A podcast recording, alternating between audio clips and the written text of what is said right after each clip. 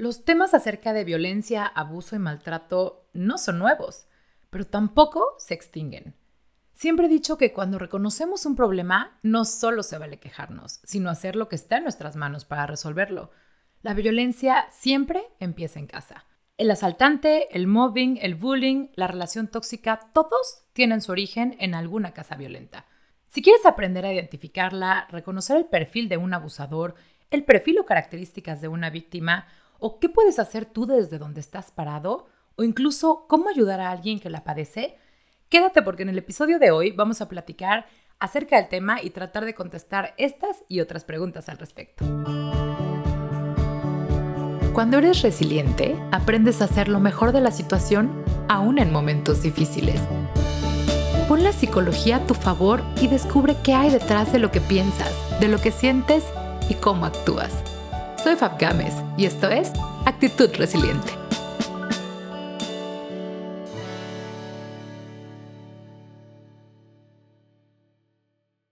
Hola resilientes, ¿cómo están? Bienvenidos a otro episodio de Actitud Resiliente. Gracias por estar aquí. Hoy tenemos un episodio especial, está creado para saciar una necesidad que vi abierta allá afuera y que me parece muy importante el tema para abordarlo. Como recordarán, hace algunas semanas platicamos en el episodio 5 aquí acerca de relaciones tóxicas y me llegaron algunos comentarios y algunas preguntas acerca de pues irnos más allá de una relación tóxica y que se relacionaban con el tema de violencia o de abuso o de maltrato. Al final van junto con pegado. Aunado a eso, la semana pasada me invitan a dar una plática acerca de estos temas, justamente por el tema de COVID, porque los números han estado subiendo impresionantemente y la verdad es que hay una necesidad en la sociedad pues de informarnos y de hacer algo al respecto. Entonces, con todo esto alrededor, me pareció muy conveniente incluir en este podcast el tema. Es un tema que asusta, es un tema que no se platica, es un tema que, por ejemplo, nos llamaba la atención porque una de estas conferencias que di fue electrónicamente y entonces no saben la, poca participación de las personas que había. Y eso era algo que al final esperábamos. Había muchas personas conectadas, pero sin cámara, sin mandar la cantidad de mensajes que normalmente se mandan. Claro, ¿por qué? Porque es un tema que a nadie le gusta saber que tú estás preguntando, ¿no? Porque entonces eso me daría a pensar que estás viviendo una relación de violencia o que si tienes dudas es porque estás en riesgo, etcétera. Y desgraciadamente, lejos de platicar esto de manera abierta y de buscar una solución, nos escondemos y es algo que mantenemos como un secreto a voces. Entonces, eh, como ustedes saben, este es un podcast en donde tratamos de platicar acerca de las situaciones de la vida, de los problemas que enfrentamos, de las herramientas con las que contamos y por lo tanto, aunque sea tema difícil, que no nos encanta, que muchas veces ves el título y dices me lo salto, los invito a quedarse porque creo que información es poder, siempre lo he dicho. Y entonces la intención de este podcast es al menos contestar algunas preguntas para estar informados, ¿no? Me gustaría, por ejemplo, que terminaras este podcast pudiendo identificar mucho mejor cómo es el perfil de un abusador, cuáles son las alertas que hay que ver, por qué se comportan así, para qué lo hacen, cuál es el perfil de una víctima también. Si acaso identificas con todo esto que platiquemos que hay violencia en tu casa o que puede empezar a verla, qué podemos hacer o qué puedes hacer tú desde donde estás parado.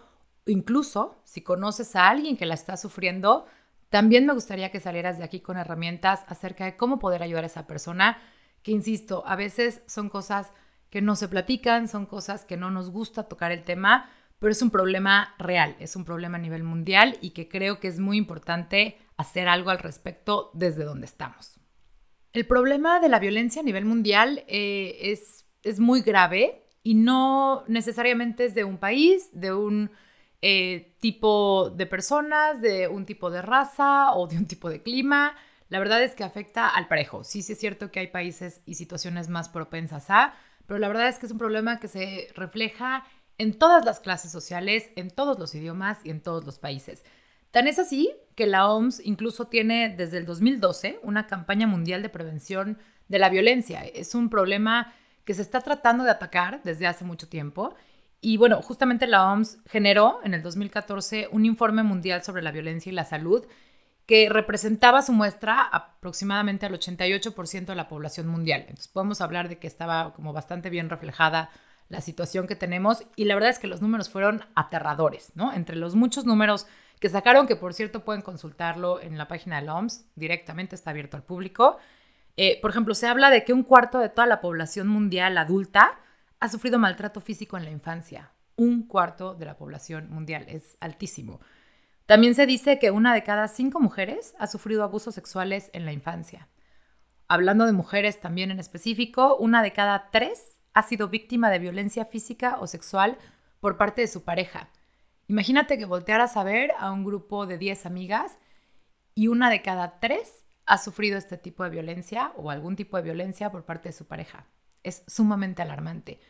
Y yéndonos a otro grupo susceptible o vulnerable, también es importante recalcar que con base en este estudio se dice que el 6% de los adultos mayores ha sufrido maltrato en el último mes.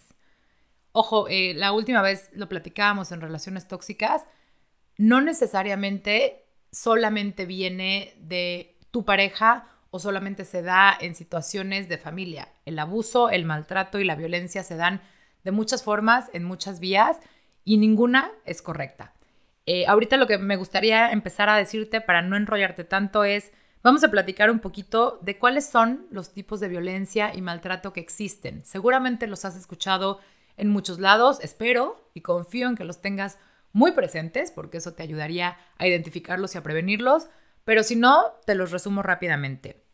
Por supuesto está el maltrato físico, que, que lo tenemos muy claro, es este abuso con violencia física, golpes, aventones, pellizquitos, chanclazos, jalones de pelo, toda agresión física que por supuesto no debería ser permitida. Después viene el maltrato psicológico, dentro del cual podemos englobar la parte verbal y la parte emocional. A veces es sin agresión física, a veces viene con agresión física también, pero son estos gritos, amenazas, chantajes, críticas, imposiciones, etc. Otro tipo sería el maltrato infantil, que, bueno, eh, es privar de las necesidades básicas a un pequeñito. ¿A qué me refiero con las necesidades básicas? De comida, de cuidado, de higiene o incluso, en los peores casos, otro tipo de maltrato infantil sería la violencia física, la violencia psicológica, el abuso sexual y la explotación ya en sus peores circunstancias. ¿Qué quiere decir esto? Que maltrato infantil también es privar a un chiquito de sus derechos básicos, de sus derechos de techo, de comida, de educación, de higiene. Eso ya es considerado maltrato físico y muchas veces lo vemos pasar y no le ponemos el nombre que debería. Otro tipo de maltrato, y del que también se habla muy poquito, es el maltrato económico. El maltrato económico se refiere a privar y condicionar el acceso al dinero con motivo de poder y control. La persona que maneja el dinero dentro de la relación o dentro de la familia pone las reglas, decide en qué se gasta, en qué no, o condiciona el poder proveer a los demás con dinero o con cosas que impliquen dinero a cambio de hacer su santa voluntad y de seguir manteniendo control y poder sobre los demás integrantes. Eh, por supuesto, también viene el abuso sexual, que se refiere a un acto de intimidad, ojo, no necesariamente con penetración, sino a cualquier acto de intimidad física sin consentimiento de una persona, Puede ser una caricia, puede ser una frasecita pasada de la línea, etcétera, eso ya se considera abuso sexual. Después viene el tan famoso bullying, que precisamente se refiere al abuso verbal o físico o social dentro de una escuela. Por el otro lado, viene el mobbing, que es el mismo caso, un abuso verbal, físico o social, pero que se da específicamente en, las oficinas, en el área de trabajo, y que la mayoría de las veces lo que intentan es precisamente buscar que la persona renuncie, que se arte y se vaya. Y finalmente, el maltrato a las personas mayores. El maltrato a las personas mayores se da porque, por supuesto, son una población susceptible, es, es como regresar a la parte de la infancia en donde el adulto mayor pues ya depende de un tercero y este tipo de maltrato usualmente se da precisamente por parte de una persona con quien el adulto mayor tiene una relación de confianza. ¿Qué sería considerado un abuso o maltrato a personas mayores? Por supuesto el abandono, ya sea físico o emocional, eh, el, abandono económico o esta parte de, de no darles dinero, de no saciar sus necesidades básicas o incluso las negligencias médicas, dejar pasar, pues que no reciban el cuidado o la atención que merecen y necesitan. Hay un tipo de violencia que pocos estudios consideran, pero me parece una de las más importantes porque a veces es la más inconsciente y es la autoviolencia, la que te generas a ti mismo. Por definición, se refiere a toda conducta deliberada de provocarse daño físico directo sin la intención de provocarse la muerte. Yo eh, difiero un poquito de, de esa definición porque no creo que se refiera solamente a un daño físico. Puedes tú mismo estarte generando daño psicológico o puedes tú mismo estarte privando de manera deliberada de cubrir tus propias necesidades básicas o de ejercer tus derechos. Entonces, eso también se considera violencia. Recordemos que para hablar de violencia necesitamos que haya un abusador y al menos una víctima. Acuérdense que pueden ser varias. La violencia, en conclusión, se refiere a un uso intencional de la fuerza física, amenazas contra uno mismo u otra persona, grupo o comunidad que traten como consecuencia traumatismo, daños psicológicos, problemas de desarrollo o incluso, en el peor de los casos, la muerte. Algo muy importante que hay que recordar cuando platicamos de violencia, de abuso, de maltrato, es que siempre va en aumento. La violencia normalmente se empieza a dar en grados mucho menores a como acaban y siempre se va elevando por una u otra razón. Si creemos que la violencia es poquita, que a lo mejor no se considera como violencia, que a lo mejor fue algo aislado, etcétera, siempre va en aumento si no sabemos frenarla, si no sabemos poner límites siempre va a ir en aumento. Entonces, teniendo eso claro, con mayor razón hay que aprender a identificarla y hay que aprender a combatirla, porque no está bien en ningún escenario y no es correcto bajo ninguna circunstancia. Depende de cada país, los números crecen, las cosas eh, se consideran violencia o no, dependemos de las leyes, pero lo que sí sabemos es que mientras haya una inestabilidad emocional, mientras haya daño o haya sufrimiento, entonces estamos hablando de violencia en cualquiera de los tipos que ya mencionamos. Ahorita el tema está mucho más fresco que nunca porque con todo el tema del confinamiento, por ejemplo, en México se dice que al menos en las llamadas registradas, según eh, comunica la ONU, ha subido un 60% el abuso y el maltrato a la mujer dentro del hogar.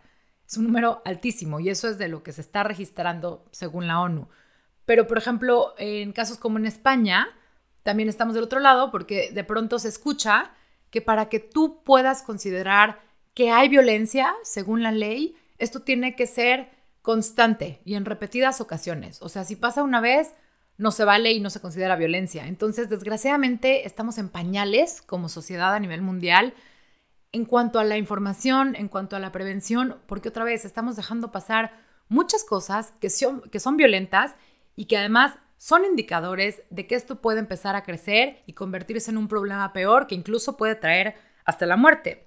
Se estima que 1.4 millones de personas pierden la vida al año debido a la violencia, de una u otra manera. Entonces, estamos diciendo que 1.4 millones de personas se mueren al año por algún tipo de violencia. Esto tiene que parar, tenemos que hacer algo. Como te decía al principio, no se vale decir que tenemos un problema y solo juzgarlo, solo criticarlo y quedarnos ahí. La responsabilidad es de todos como sociedad.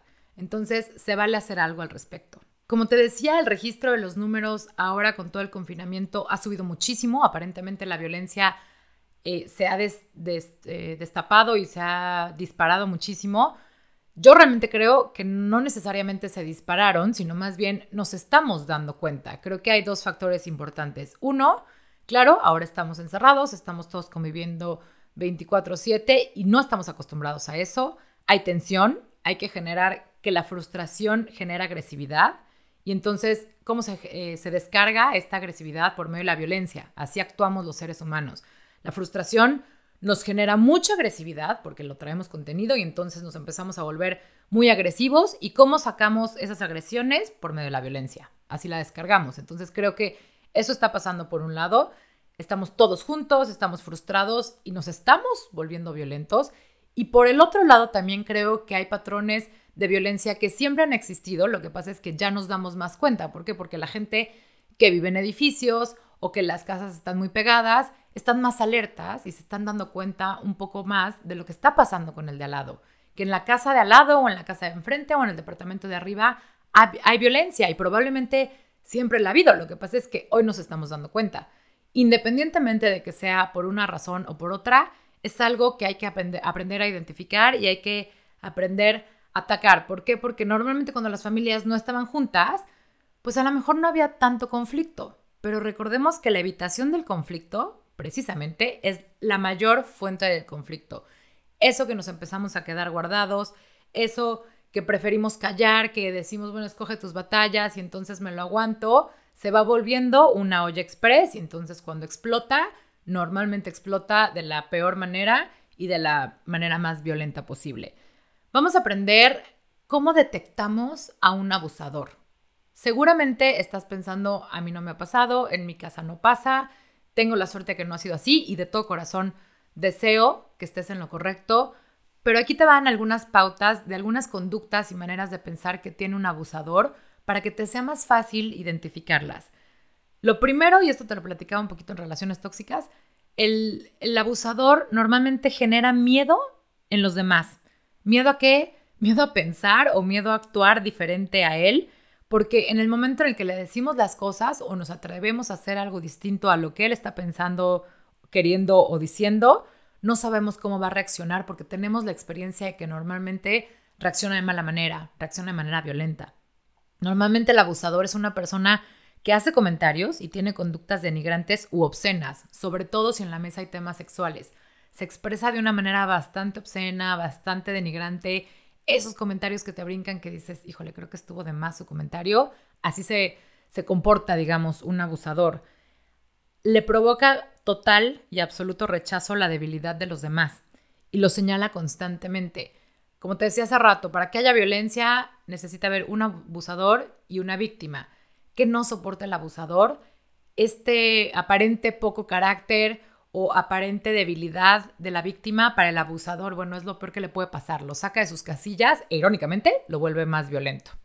Otra cosa que también hacen los abusadores es que normalmente se enfocan en satisfacer solo sus necesidades sin atender las de los demás.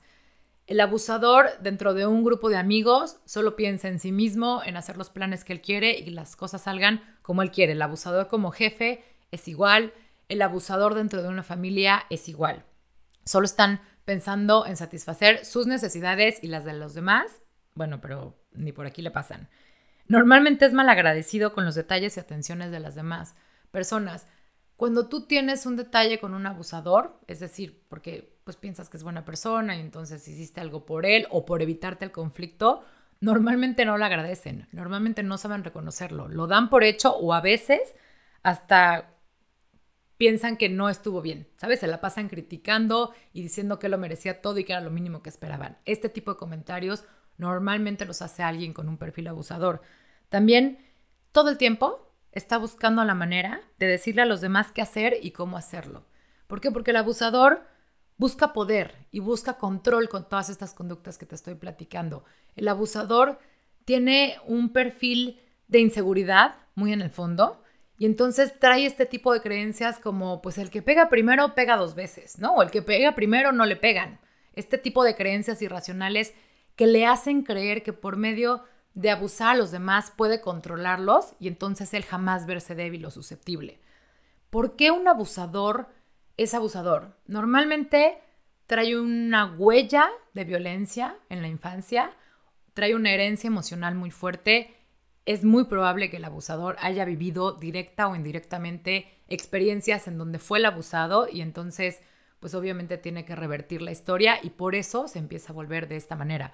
Importante decirlo, esta no es razón para tenerle lástima. Al final, todos tenemos experiencias de vida en la que no, no la pasamos tan bien las que pudieron haber sido muy desagradables, pero como siempre digo, lo que hacemos con esta historia, lo que intentamos cambiar, lo que queremos reparar y en lo que trabajamos para ser mejores personas es lo importante, no lo que pasó. No se vale ser víctimas de nuestro pasado, de nuestra infancia y entonces por eso volvernos tóxicos, porque entonces sería un cuento de nunca acabar y normalmente es lo que pasa con un abusador. Otra cosa que puedes hacer para identificarlo es que normalmente es una persona que todo se toma personal es tan inseguro que entonces cualquier tema, aunque no tenga absolutamente nada que ver con él, se lo está tomando súper personal y no asume la responsabilidad de sus hechos. Siempre está culpando a los demás. Es una persona que manipula a otros y los chantajea con temas que sabe que son importantes para la víctima. El ejemplo más claro es en el caso de que sea una pareja y que el abusador sea el hombre y la mujer la víctima, va a agarrar a los hijos, que es el tema más susceptible para, para la víctima, y de ahí se va a agarrar para manipularla. También acomoda las situaciones a su favor para poder ejercer presión emocional, física o económica sobre los demás, siempre. Conoce tan bien a sus víctimas y digamos que tiene lapsos de atención y cariño y entonces se comporta arrepentido. Acuérdate que está este ciclo de la violencia, ¿no? Que, tiene los tres, eh, las tres fases en donde está la fase de tensión, la fase donde ya se presenta la agresión y viene la última, que es la de luna de miel, ¿no? Entonces en esta parte de la luna de miel, el abusador te trae regalos, tiene detalles, se muestra arrepentido, te promete que va a cambiar, etcétera pero esto es parte de un ciclo que él mismo maneja, porque claro, si cruzara la línea, lo hubieras abandonado desde un principio, ¿no? Entonces, sabe perfecto medirte y sabe hasta dónde llega para poderte mantener en ese ciclo. Son personas normalmente muy celosas de cualquier otra relación que tú tengas. ¿Por qué? Porque pues cualquier relación que tú tengas le genera amenaza a poder seguir ejerciendo control sobre ti. Entonces siempre va a intentar que te lleves con la menor cantidad de personas posibles, que tengas la menor cantidad de actividades posibles, porque solo así te puede controlar mejor.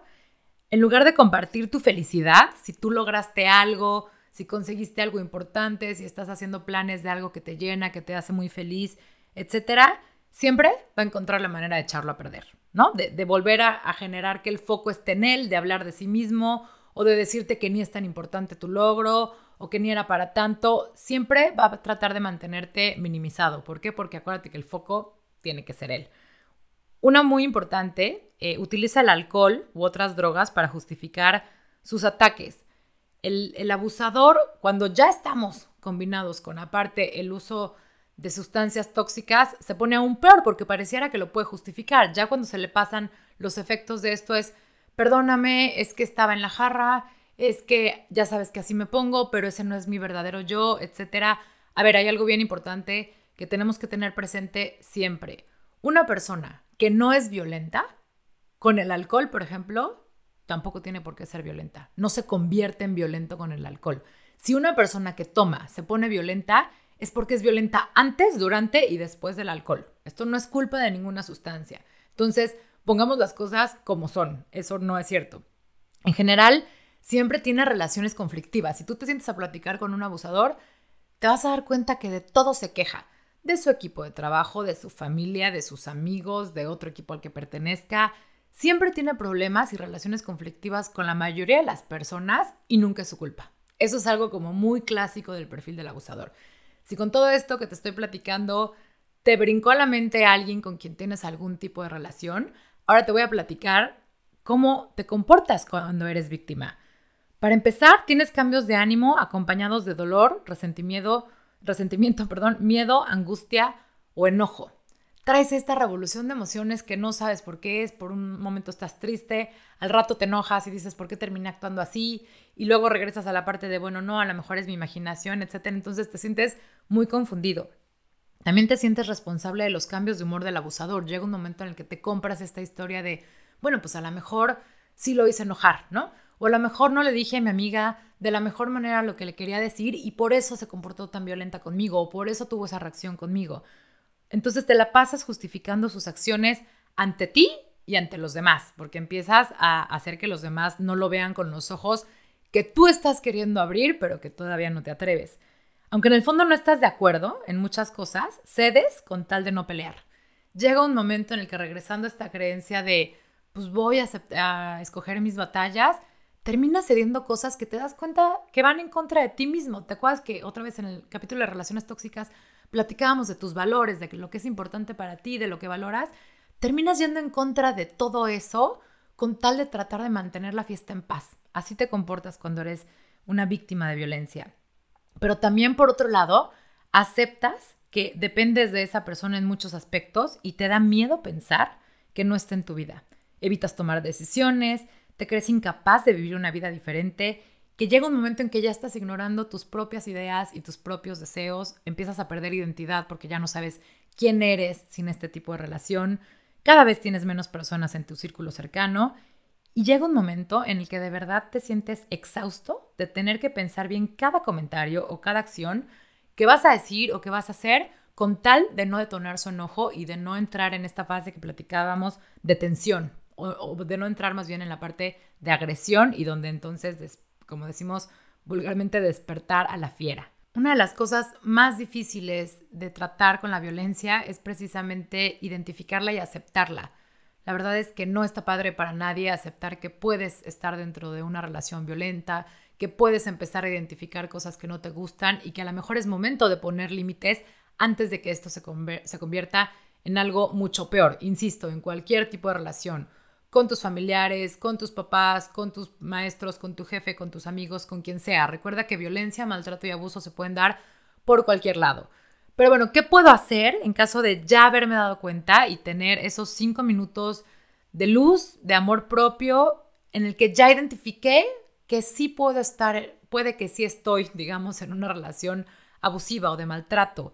Lo primero que hay que hacer es aceptarlo y por mucho es el paso más difícil, pero una vez que te das permiso de aceptar tu realidad, entonces puedes cambiarla. El daño hecho no se puede reparar, ¿no? La verdad es que esto que ya quedó en el pasado, esto que ya viviste, repararlo como tal, borrarlo y hacer como que no pasó, no, no lo vas a lograr, pero lo que sí puedes hacer es cambiar las secuelas de esto. Lo que sí puedes hacer es cambiar las consecuencias y acercarte más al tipo de vida que quieres. Entonces, ¿por qué no empiezas por expresarle a alguien cuál es tu realidad? Cuando eres capaz de expresarle a alguien, ¿sabes qué? Creo que tengo una relación abusiva, creo que tengo un problema, creo que esta relación con esta persona no me funciona, ya la estás haciendo real. Y eso es un paso muy importante, compartirlo con alguien. Ahora, si el caso de violencia en el que te encuentras es física, el primer paso que siempre hay que poner es distancia de por medio. Buscar a dónde ir, pero tratar de salirte tú y en caso de tener seres eh, pues que dependan de ti, ya sean niños o adultos mayores, tratar de sacarlos y de poner distancia física lo antes posible, porque evidentemente cuando hay violencia física el riesgo es mucho mayor, ¿no? ¿Qué sigue después? Pues trabajar en tu autoestima. Hay que recordar que cuando eres víctima de, este, de esta violencia o de este tipo de abuso, lo primero que está por los suelos es tu autoestima. De hecho, es lo que permitió que esto llegara al grado que llegó. Entonces, hay que empezar a ubicar tus puntos fuertes, por supuesto, acudir a terapia, acercarte con un especialista para mí es la primera recomendación.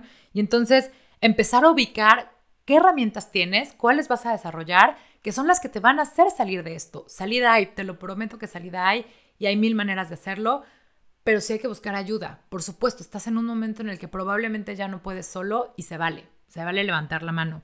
También recordarte que eres mucho más capaz de lo que crees. Esto también lo platicábamos en otros episodios. Cuando los seres humanos nos damos permiso a hacer cosas distintas, nos sorprendemos a nosotros mismos de lo que somos capaces. Entonces, bajo esa premisa, date permiso de aceptar la situación en la que estás y de aceptar la situación a la que quieres llegar. Hacer un plan de salida en caso de que no haya violencia física, sí se vale hacer un plan de salida, empezar, como te comento, a platicarlo con alguien, alguien que te ayude, alguien que te diga más o menos eh, qué sí se vale, qué no se vale, a lo mejor tomar tus documentos, eh, planear a dónde vas a ir, cómo le vas a hacer, la parte económica, etcétera. Hacer un plan de salida y, por supuesto, nunca comunicárselo al, al agresor. Eso es algo muy importante. Recuerda que salir de una situación así es un acto de amor propio, completamente. Es un acto de amor propio, de amor a ti, de amor a todos los involucrados e incluso de amor al abusador. ¿Por qué? Porque de una u otra manera también estás rompiendo con un círculo que es vicioso para él que es su culpa, que es su responsabilidad, sí, probablemente, pero que tú estés alcanzando a ver lo que no funciona y sea capaz de tomar una decisión distinta, te engrandece enormemente y habla del enorme amor que puedes tener por ti, por los demás e incluso por él, de hacer las cosas distintas. Platicar de violencia podemos hacerlo desde varios puntos de vista y si después de todo esto que platicamos, tú te diste cuenta de que conoces a alguien que es víctima de abuso, de violencia o de maltrato, y quisieras ayudarlo, para mí es muy importante recordarte lo siguiente. Primero, y esto lo he aprendido en el camino de acompañar personas a ser resilientes, es que desgraciadamente, por más buenas que sean tus intenciones, no podemos ayudar a alguien que no quiera ser ayudado. Lo primero que hay que recordar es que si tenemos, por ejemplo, un abusador en casa, probablemente no tiene una víctima, tiene todas las víctimas eh, todas las personas que están dentro de casa o dentro de este sistema familiar. Entonces, el proceso de salir de una relación de abuso es individual. Aunque sea el mismo abusador, cada uno de los integrantes tiene que hacer su propio trabajo y generar su propio camino para salir de esta relación, exceptuando niños y adultos mayores que no pueden hacerlo por sí solos. Pero si tú tienes una relación de abuso con una persona en casa y hay más adultos alrededor que también sufren de este abuso, cada quien tiene que hacer su propio camino. Por supuesto, es mucho más fácil hacerlo en conjunto, ponernos de acuerdo y decidir poner límites y hacer las cosas diferentes. Claro que es así, pero cada quien lleva su propio proceso y su propio camino. Cuando hablamos del círculo de la violencia, en la fase de agresión y en la fase donde digamos que ya está el pico o el punto máximo de violencia, la víctima normalmente es cuando pide ayuda, cuando levanta la mano, expresa lo que está pasando y pide ayuda.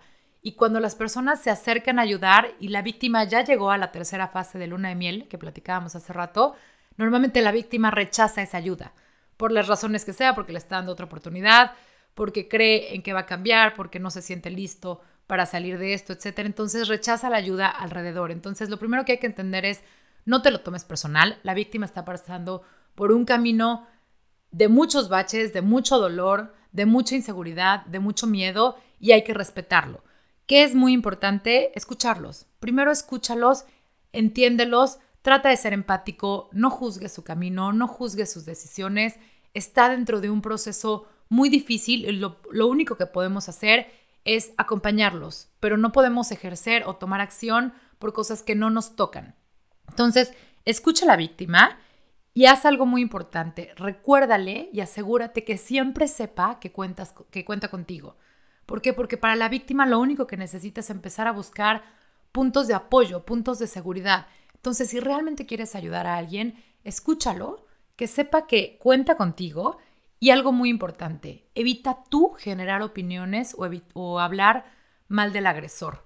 ¿Por qué? Porque una persona que está dentro de este círculo de la violencia que empieza y termina una y otra vez, normalmente si tú eres la persona que critica, que juzga o que habla mal del agresor, va a llegar un momento en que va a dejar de contarte. Entonces, si lo que quieres es mantener la comunicación, reiterarle que estás ahí incondicionalmente, escúchala, pero tú sin generar opinión en contra del agresor, porque en algún momento te va a dejar de contar y se va a alejar de ti porque ya se acordó que tú tienes una opinión muy establecida acerca del agresor, aunque la tengas, pero no la, no la externes porque eso lo único que va a hacer es alejar a la víctima. Mejor explícale desde el amor las opciones y las herramientas con las que cuenta. Puedes ayudarla a poner imágenes en su mente acerca de cómo sería la vida sin esta agresión? ¿Cómo sería la vida diferente si no viviera con esta persona o si no tuviera ese tipo de relación? Sé muy paciente y respetuoso y recuérdale que en ti tiene un espacio de confianza y apoyo y que tú eres, digamos, su lugar seguro, en donde se puede apoyar y pedir ayuda y hacer la diferencia en el momento en el que él lo decida. La víctima siempre tiene que, que decidir hacer un cambio y es él el que lo tiene que ejercer. Por favor, recuerda que si quieres ayudar a alguien, Jamás intervengas sin su conocimiento. ¿Por qué? Porque muy probablemente te va a salir al revés y la víctima, lejos de salir, puede más bien seguir en esa relación de abuso. Mejoras de preguntas como, ¿estás sufriendo? ¿Te gustaría dejar de sufrir? ¿Qué necesitas para dejar de sufrir? ¿Y cómo puedo ayudarte? Pero trata siempre de mantener los límites porque desgraciadamente entre adultos, abusador y víctima, solamente la víctima puede salir de esta relación y hacer una diferencia. Sé que es un camino que a veces nos frustra, que a veces nos da mucha impaciencia. Recordaba el caso de una señora que era mi paciente y un día llegó a decirme que estaba muy frustrada porque sabía que su hija casada era víctima de abuso y había violencia en su casa y que sentía que no podía meterse. Entonces imagínate lo que era para esta mujer manejar la frustración de querer salir corriendo a decirle ya no más y entonces ya no quiero que la limites económicamente y ya no quiero que le hables así, ya no quiero que la trates así y a mis nietos pero desgraciadamente no puede hacer nada más que esto que te cuento. Dejarle muy claro que tú eres, digamos, su, su, punto de escape, su punto de control, su punto de apoyo, pero la decisión y las acciones siempre tienen que venir por parte de la víctima. Y por último, si con toda esta historia y con todo esto que platicamos y con toda esta información que ahora tienes, te diste cuenta que eres de los sortudos, que no ha vivido una relación así, que no tienes este tipo de cosas, pero te gustaría cerciorarte que desde casa estás haciendo lo correcto, te invito a seguir los siguientes consejos. Te recuerdo que toda violencia empieza en una casa violenta. Empieza desde poquito, se va haciendo más. Entonces, ¿cómo nos aseguramos que estamos teniendo una familia funcional? Hay prácticas muy simples que nos pueden ayudar. Por ejemplo, tener la comunicación abierta entre todos los integrantes de esta relación o de esta familia. Aprender a expresar en positivo todos nuestros sentimientos. Eh, respetar que si alguien comete un error, en lugar de culparlo y hacerlo sentir mal, mejor ofrecemos ayuda y abrimos un espacio para comentar qué aprendimos de la experiencia, por qué se generó este error, qué podemos hacer diferente, pero sin generar culpa, porque entonces eso lo único que genera es miedo para la persona que se equivocó de ya no poder expresar sus sentimientos y eso se va conteniendo y como decíamos hace rato, la frustración se saca con violencia.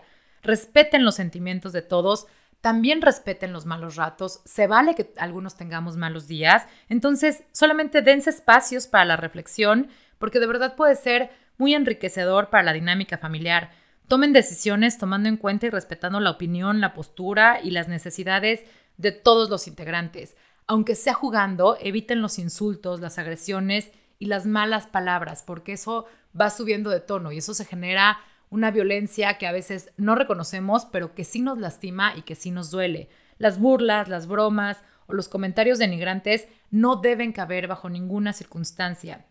Otra cosa muy importante es que si tú tienes un núcleo familiar o una relación sana que está basada en el amor, en la comunicación, con límites, no permitas que cuando vengan visitas de fuera, esto se rompa. Hay casos muy específicos en donde si viene el primo de visita o si viene la abuela de visita, la dinámica cambia y entonces no permitan que ningún externo cruce ese espacio de amor y armonía que ustedes han creado, que nada cambie o que a lo mejor llegó alguien con malos comentarios o malas intenciones o deja de respetar tu casa o tu dinámica familiar, eso afecta mucho y eso de una u otra manera también puede generar violencia aquí.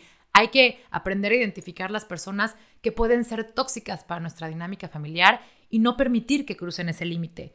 Comenten temas del mundo como bullying, discriminación y violencia y generen una postura como familia. ¿Dónde estamos parados? ¿Qué opinamos? ¿Cómo actuaríamos en caso de? ¿Cómo podemos prevenirlo? Recuerda que no podemos ir a hablar con el director de la escuela de mi hijo y pedirle que dejen de bullear a mi hijo cuando en mi casa se propicia la burla unos con otros y se propicia eh, burlarnos de los sentimientos o de la manera de ser o de actuar de los demás. Entonces, establezcan límites y acuerdos con base en las necesidades y obligaciones de todos por igual y lo más importante, trabajen a diario por nunca cruzar estos límites. Estas son cosas que podemos hacer desde nuestra casa, la información, platicar los temas. Los niños de todas las edades pueden entenderlo, podemos empezar a hacer conciencia porque como sociedad traemos un trabajal por hacer para empezar a evitar esto. La violencia se previene desde casa, desde nuestras acciones. Trabaja en tu manejo de emociones y de sentimientos sobre todo en estas épocas, es muy fácil perder el control. Hay que trabajar en el autocontrol. Si sientes que se te está saliendo de las manos la manera en que piensas, la manera en que, actúa, en que actúas, incluso si con toda esta información te diste cuenta que tú eres el abusador en una relación o que te estás convirtiendo en el abusador en casa, por favor busca ayuda. Si la, si, el, si la violencia que estás tú generando es física, insisto, lo primero que hay que hacer es poner distancia por medio. Si de verdad ya no hay un autocontrol y, hay una, y estás ejerciendo una violencia física en los demás, por favor, lo primero que hay que hacer es poner distancia física de por medio para que puedas empezar a trabajar en esto, para que puedas empezar a hacer una diferencia, porque nadie en este mundo merece vivir con miedo, y menos por un miedo que estás generando tú. Espero que toda esta información les haya ayudado. Fue eh, les dije que iba a ser un episodio especial, fue un poco largo, la verdad es que es un tema muy grande de abordar e incluso por eso les preparé un ebook eh, totalmente gratuito, les dejo el link en mis redes sociales para que lo puedan descargar con toda esta información, que la puedan tener a la mano, que la puedan compartir, como siempre digo, con alguien que sea de utilidad. Ahí viene mucho mejor explicado el círculo de la violencia, qué hacer, eh, cómo hacer a la mejor una salida segura, incluso vienen algunos números para hacer conciencia. Entonces, este ebook está hecho con todo el amor, con la finalidad de generar conciencia. Recuerda que cuando elevamos nuestro nivel de conciencia, podemos hacer que las cosas cambien a nuestro favor y seamos responsables. No se vale solo quejarnos de que nuestra ciudad está muy insegura, que hay demasiada, eh, demasiada violencia, que el mundo está loco en abuso y loco en maltrato si no estamos haciendo nada desde nuestra trinchera. Aun cuando pensemos que en casa no tenemos violencia, ayudemos a prevenirla. en casa, en grupos, como sociedad, y entonces vamos haciendo el cambio exponencial, que de eso se trata. Todos los seres humanos somos capaces de hacer la diferencia.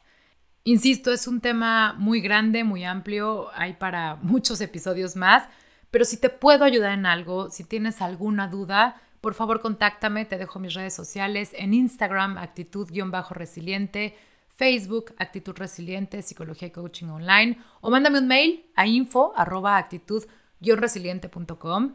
Gracias por estar aquí, por tomarte el tiempo de informarte, de hacer una diferencia, de capacitarnos y de tú también hacer siempre lo mejor de la situación. Nos escuchamos pronto.